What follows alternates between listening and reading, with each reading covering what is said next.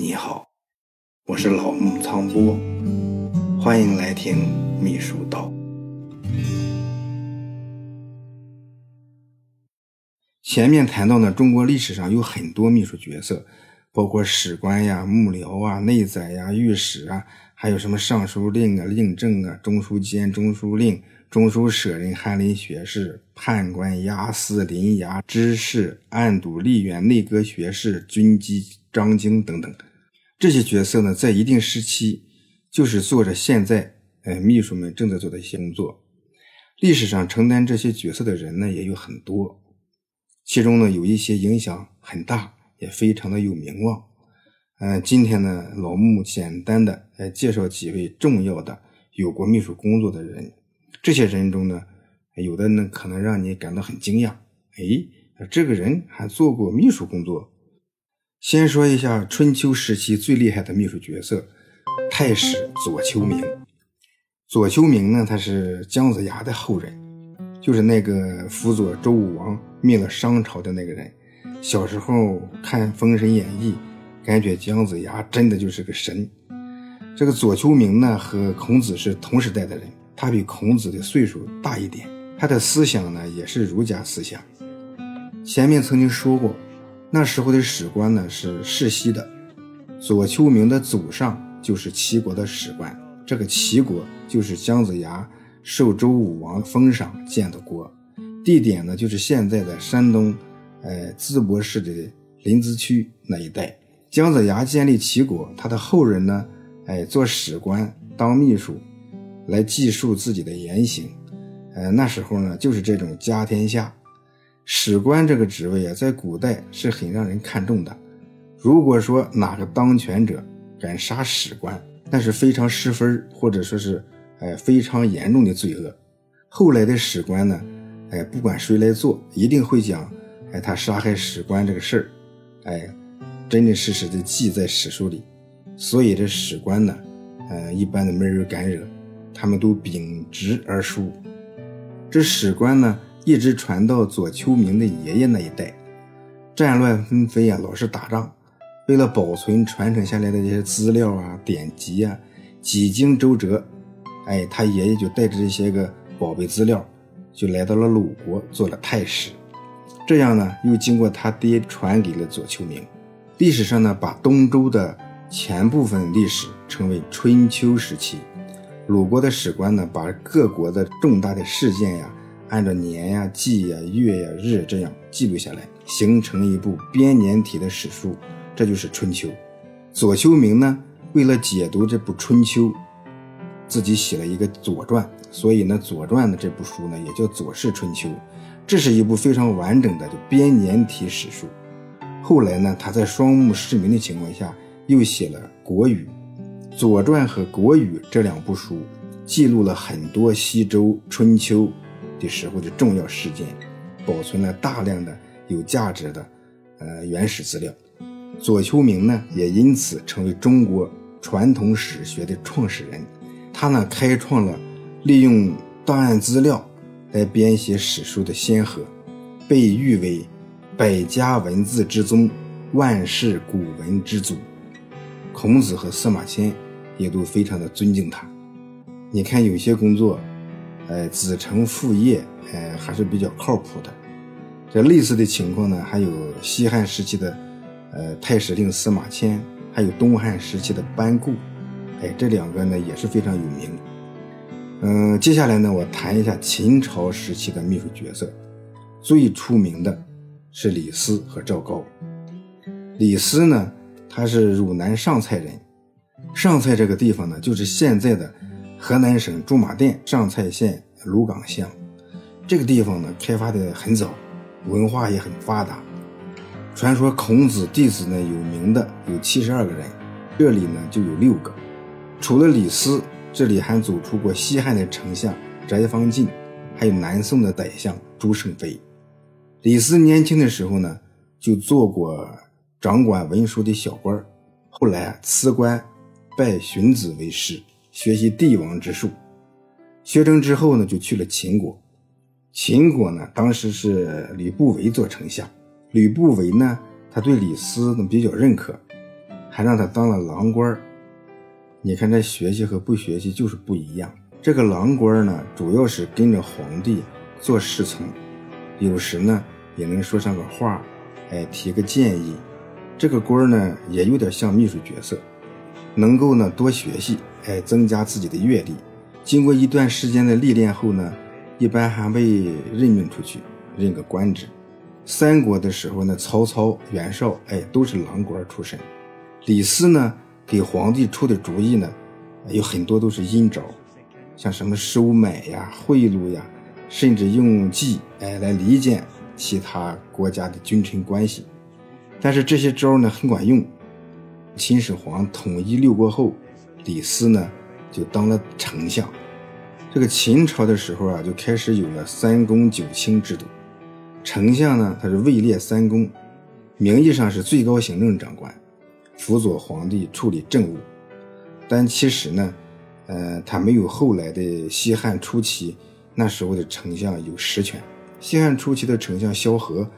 萧何干了十三年丞相，他的职位相当于现在的国务院总理，正国级，位高权重。那秦朝的时候呢，皇帝那秦始皇他大权独揽，当时朝廷的秘书工作呢是以丞相府为主。这个丞相府啊，实际上没有什么决策权，主要是处理日常的政务，相当于现在的政府办公厅。在一定意义上呢，李斯作为丞相，他只是相当于秦始皇的高级参谋兼这个办公厅的主任。李斯呢，他很能写，他的文章论证严密，气势贯通，洋洋洒洒，书法也自成一派。鲁迅呢，就曾称其为书法的鼻祖。李斯呢，他反对分封制，对老百姓呢，他主张实行愚民政策。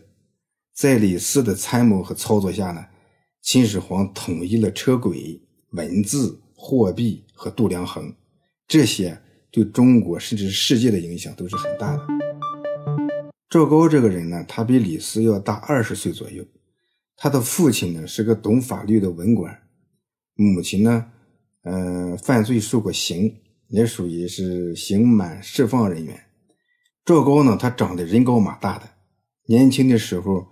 呃，骑马的技术和驾车的技术非常好，更关键的呢是他很勤奋，又懂法律，呃，善于察言观色、曲意逢迎。二十二岁左右，他入宫，很快呢就受到了公子胡亥，也就是未来的秦二世的赏识和信任。赵高呢，先是秦始皇的车府令兼府喜令，车府令啊，就相当于现在的车队队长。府喜令呢，就是传达皇帝命令，哎，管理印信的那个官员。实际上呢，哎，就是秦始皇的机要秘书。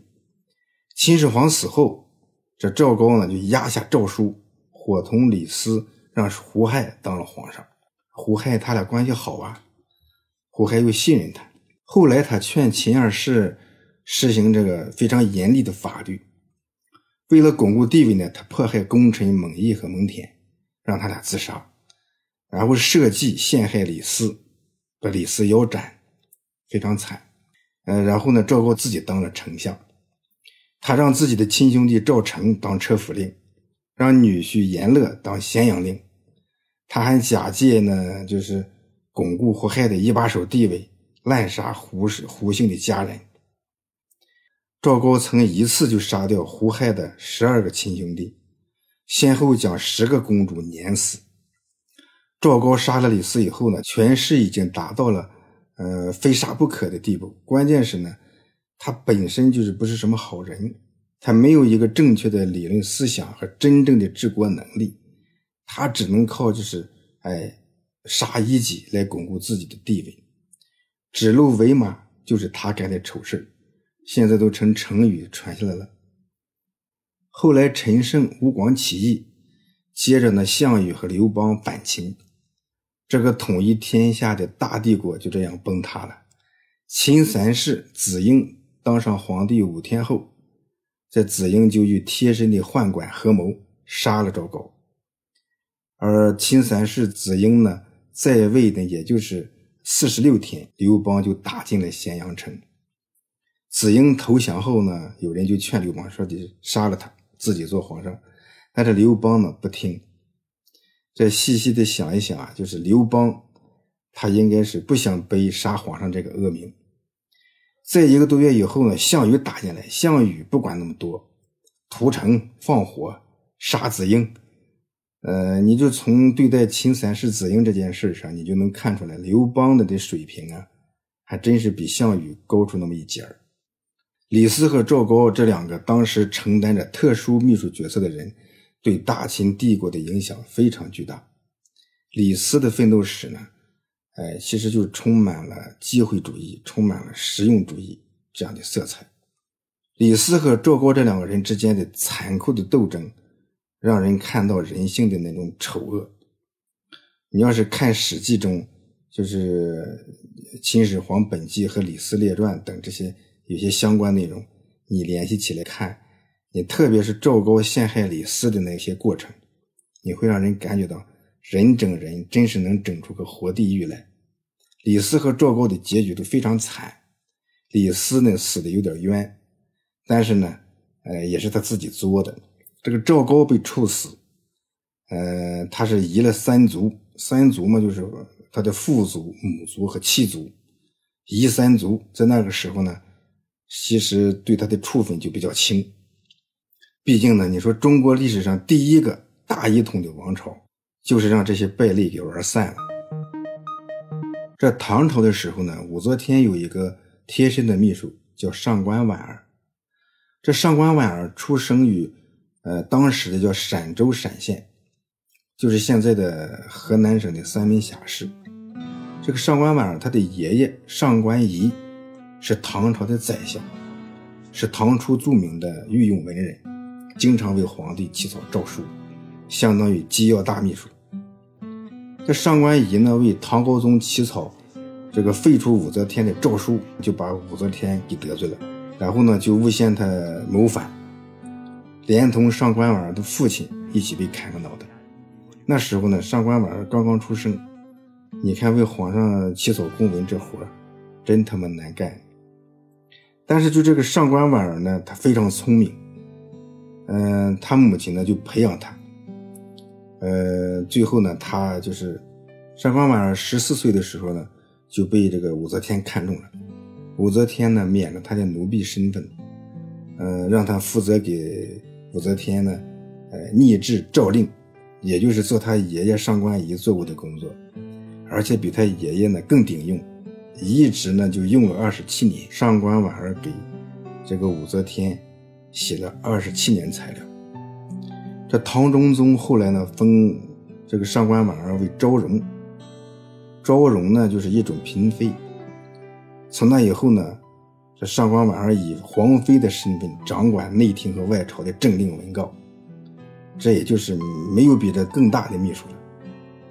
当时呢，他还曾向朝廷进言，说是，呃，应该提高这个妇女的社会地位和政治地位，这也应该是中国早期的女权运动领导者了。最后呢，上官婉儿这位才女大秘书，也是因为草拟的文书与谋反有关。被唐玄宗李隆基给杀了。宋朝的时候呢，这个秘书角色中有两个比较重要的人，一个是中书舍人胡安国，一个是著名文学家翰林学士洪迈。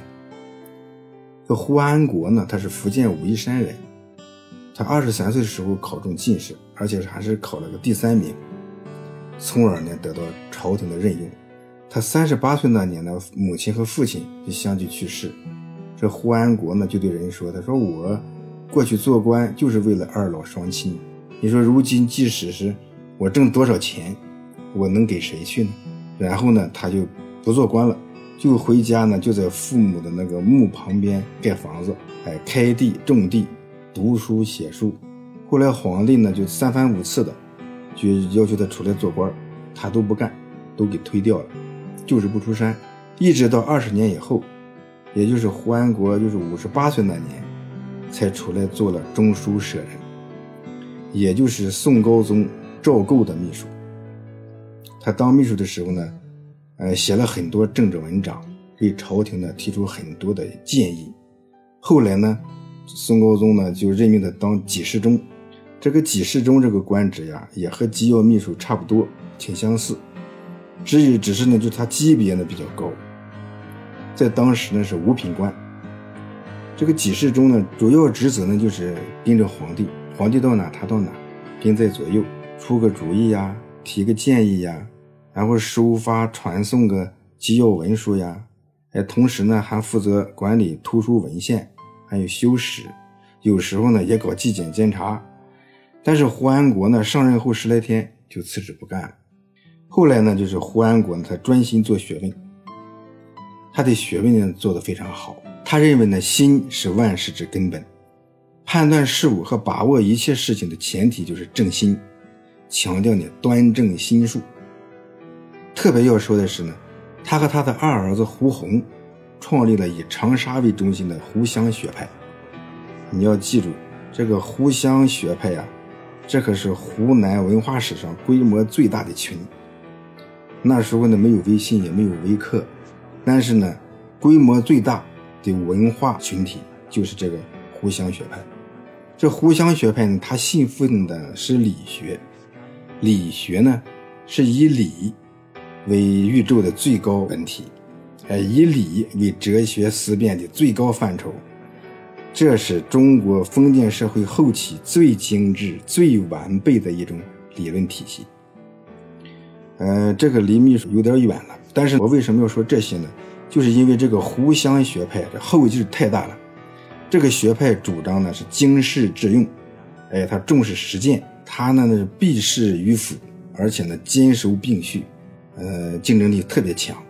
那以后的曾国藩呀、谭嗣同啊，还有黄兴啊、杨昌济呀，哎，甚至毛泽东等人，都受到这些文化基因的呃很大的影响。嗯，有时间呢，就是我们真应该了解一下，就这个湖湘学派，他主张的理学特别厉害。这个宋朝的另外一个著名的秘书角色是翰林学士洪迈。这洪迈呢，他曾写过一部书，叫做《容斋随笔》。这《容斋随笔》呢，内容呃特别丰富，主要呢，他就是对宋代和宋代以前的一些历史事件呀、一些人物呀的评论。这部书啊，是毛泽东一生最喜欢的书。呃，毛泽东在去世前一天，还让人呢为他读了半个多小时的《容斋随笔》。呃，也就是说，洪迈写的这个《容斋随笔》，他陪伴了毛泽东大半生，也是毛泽东生前最后复习过的书。《容斋随笔》呢，它版本比较多。呃，如果呢你高中文言文学的还可以。呃，建议你就先看那种简析本哎，那样就比较好。前面呢谈了几个历史上的秘书名人，另外呢有一些研究秘书史的人呢，还讲呢前面我曾经提到的周朝初期著名的军事家姜尚、姜子牙，呃，以及后来呢西汉杰出的军事家张良、张子房，还有春秋时期齐国的著名的政治家。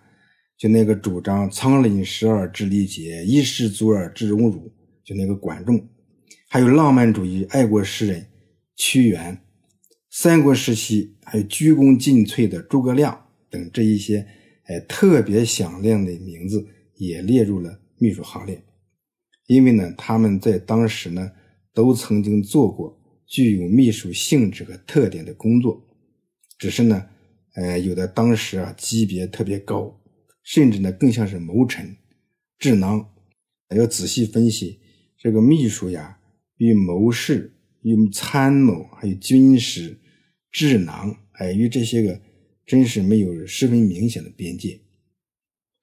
呃，甚至呢，还有人将道家的鼻祖老子，呃，也列为秘书的研究对象。呃，有一个诗人叫王康居，这个王康居呢，他是魏晋时期的一个才子。魏晋时期呢，社会呢比较动荡，这个文人们啊都有一种哎，就超然独立，哎，追求自由，就那么一股劲儿。很多文人呢就崇尚这个隐士文化。这个王康居呢就曾经写过一首反招隐诗，开头两句是说啥呢？是大隐隐灵叟，小隐隐朝市。说伯夷窜首阳，老聃扶助使。这个灵叟啊，灵就是山嘛，叟呢，呃，就是长着很多草的湖泊，或者是水已经没有了的那种沼泽。意思是说，就那些小隐的人呢，哎，就藏在山水之间，而那些真正的大隐的人，则隐逸在朝廷和闹市之中。呃，为了自己的修为呢，这伯夷不想从政，跑到这个首阳山，而老子李丹呢，则隐匿在朝廷之中，哎，做史官。这个周朝的时候呀，这个助史啊，是一种就是比较。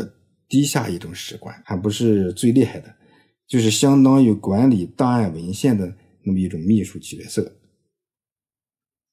嗯，清朝的时候呢，这个蒲松龄也是从事过就是秘书工作的人。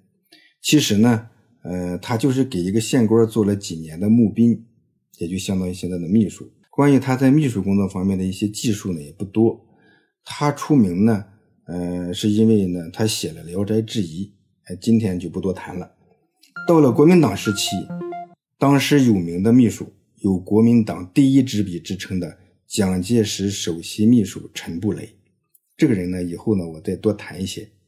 蒋介石还有一个决策秘书叫杨永泰。这杨永泰呢，他曾经一个计策就迫使红军西去，陷入比较被动的局面。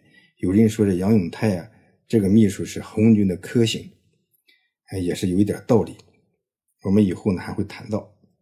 还有李宗仁的秘书程思远。这程思远呢，他一九三零年呢担任过当时是呃国民党第四集团军总司令李宗仁的秘书。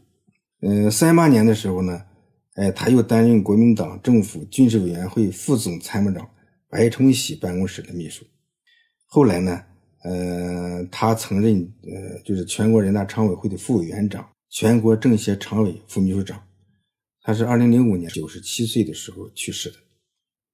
这个民国时期的秘书中呢，呃，值得一讲的比较多。时间关系呢，我再提一个人，就是民国才女吕碧城。吕碧城呢，她曾是《大公报》的第一支笔，也是我国新闻史上第一位女编辑，曾受聘为袁世凯的总统府当机要秘书。在中共的历史上呢，也有过很多做秘书的人。毛泽东在中共一大的时候呢，曾是中央的集体秘书。呃，事实上呢，后来还有呃邓小平啊、杨尚昆呐、呃温家宝啊，都做过秘书工作。邓小平呢，曾在会见外宾的时候，他曾说过，他说：“呃，做秘书工作也是培养干部的一个途径。”毛泽东的政治秘书胡乔木。还有政治秘书陈伯达，日常秘书田家英，还有周恩来的秘书雷英夫等等，呃，这些呢，我以后还会谈到。中共呢做过秘书的人呢还有很多，你像王若飞呀、方志敏呐、谢觉哉呀、张世钊啊、陶铸、夏明翰、恽代英、全壮飞、李克农、林伯渠。还有陈独秀、赵一曼等等，他们都做过秘书工作。嗯，就是现在在高层的一些领导中呢，呃，有一些人也是秘书出身。我简单的提到几位，比如现任的呢国务院副总理，呃，胡副总理，他曾兼任当时是西藏自治区党委书记胡锦涛的秘书。这个现任的天津市委书记李鸿忠。他曾经呢是全国人大常委会副委员长李铁映的秘书，现任最高人民法院院长周强，曾是上几任的老院长肖扬的秘书，现任水利部部长鄂敬平，曾是原全国政协副主席钱正英，呃担任水利部部长时候的秘书，现任中央军委政治部的副主任贾廷安上将，嗯曾经是江泽民的秘书。现任广东省副主席林雄曾是温家宝总理的秘书等等，像这样呢，从领导秘书走上重要岗位的，可以列出很长一个名单。而最应该谈到的呢，应该是，呃，中共中央总书记习近平。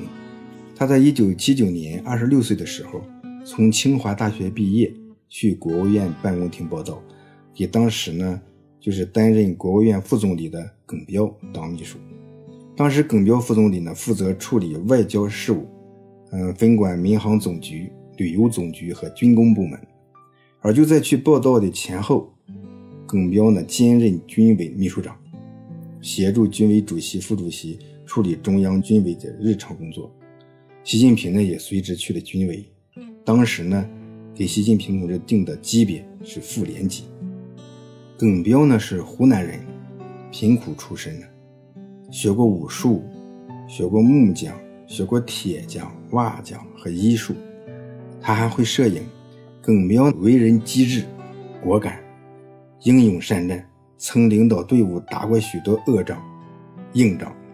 解放后呢，他曾被派到阿尔巴尼亚当大使。阿尔巴尼亚呢，当时总人口才三百多万。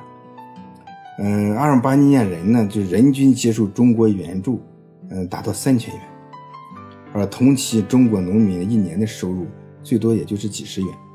这耿彪呢，就对此提出异议，认为这样不妥。毛主席呢，就称赞耿彪，说他敢说真话，呃，反映真实情况。是个好大使。五六年的时候呢，呃，就周恩来总理率团出访亚洲五国，耿彪就曾提个建议，他说，呃，你如果要是印方，就是印度那方面呢，你如果邀请你到尼赫鲁总理的家乡去访问，咱们就最好别去，因为呢，尼赫鲁的家乡呢在克什米尔南部的印度实际控制区。如果总理呢你在尼赫鲁的陪同下到他的家乡去访问，这样的话呢。就造成中国在克什米尔问题上支持印度，反对巴基斯坦的这种哎误解。后来呢，印方呢，哎果然就提出类似的邀请，但总理呢心里有数，就婉言拒绝了。从这里面呢都可以看到，就是耿彪呢，呃这个老革命家他想问题特别细致，特别稳妥得体。习近平呢跟随耿彪做秘书工作期间。耿彪呢，他主抓了军队的精兵简政，那是文革后呢，就解放军第一次大消肿，解放军呢从六百多万减到四百多万，这个铁道兵和基建工程兵在军队序列中呢，就是那时候消失的。一九八一年三月，就是耿彪呢又兼任国防部长，他是新中国成立以来唯一一位没有被授予解放军军衔的国防部长。一年后呢，也就是一九八二年的春天，习近平离开耿彪，赴任河北省正定县县委副书记。习近平在秘书岗位上工作了三年。这三年呢，就习近平跟在耿彪身边，一直保持着高强度的工作状态。呃，习近平去正定县不久，呃，耿彪呢就赴任国务委员，后来呢。又担任全国人大常委会的副委员长，也是中顾委常委。嗯，二零零零年的六月，九十一岁的时候去世。这些年呢，呃，习近平总书记对办公部门和秘书工作呢有过多次的重要论述，非常朴实，切中恳请，堪称指导秘书工作的经典。这呢，呃，都与他曾经做过秘书工作有着切身体会。是密切相关的。嗯，这些谈到的呢，是在国家层面上的一些例子。你呢，如果是一个这细心的人呢，还应该呃能够注意得到，就是在全国各级各地各部门从事过秘书工作，最后走上重要岗位的人呢有很多。呃，你身边的人，甚至是你的领导中，就有呃做过秘书工作的人。你在无意之中呢，你也会看到。呃，做过秘书的人，他们身上都有一些特殊的地方，或者是呢，有着不同于其他领导的一些素质和习惯。